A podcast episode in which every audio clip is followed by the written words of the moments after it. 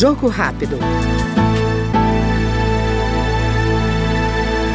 Autor do projeto que dispõe sobre as questões que tratam da segurança jurídica na celebração de acordos de litígio entre entes da federação, o deputado Otto Alencar Filho, do PSD da Bahia, defende a proposta para encerrar esse tipo de disputa, desburocratizando a solução dos problemas. Olha, o PLP 94-2022 ele vem alterar a Lei Complementar 174.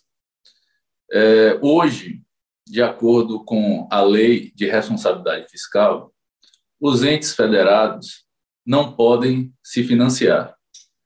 E isso leva também em consideração a confissão de dívida e a, vamos assim, a renegociação das dívidas, o que teoricamente é, seria entendido, é entendido hoje como um, uma solução de crédito, vamos dizer assim.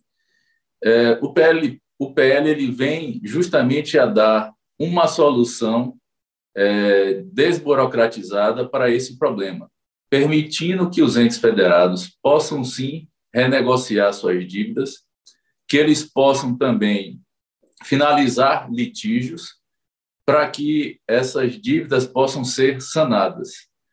Essa realmente é o maior objetivo é, do PL. Eu tenho certeza absoluta que isso vai trazer uma flexibilidade muito maior entre entes federados.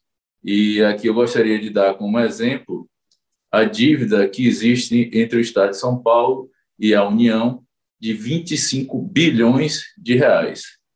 É, a gente conseguindo viabilizar essa PLP, PLP 94-2022, vem justamente a dar segurança jurídica para que esses dois entes federados possam sim chegar a uma solução, a um entendimento e renegociar as suas dívidas. Nós ouvimos agora no Jogo Rápido o deputado Otto Alencar Filho, do PSD da Bahia.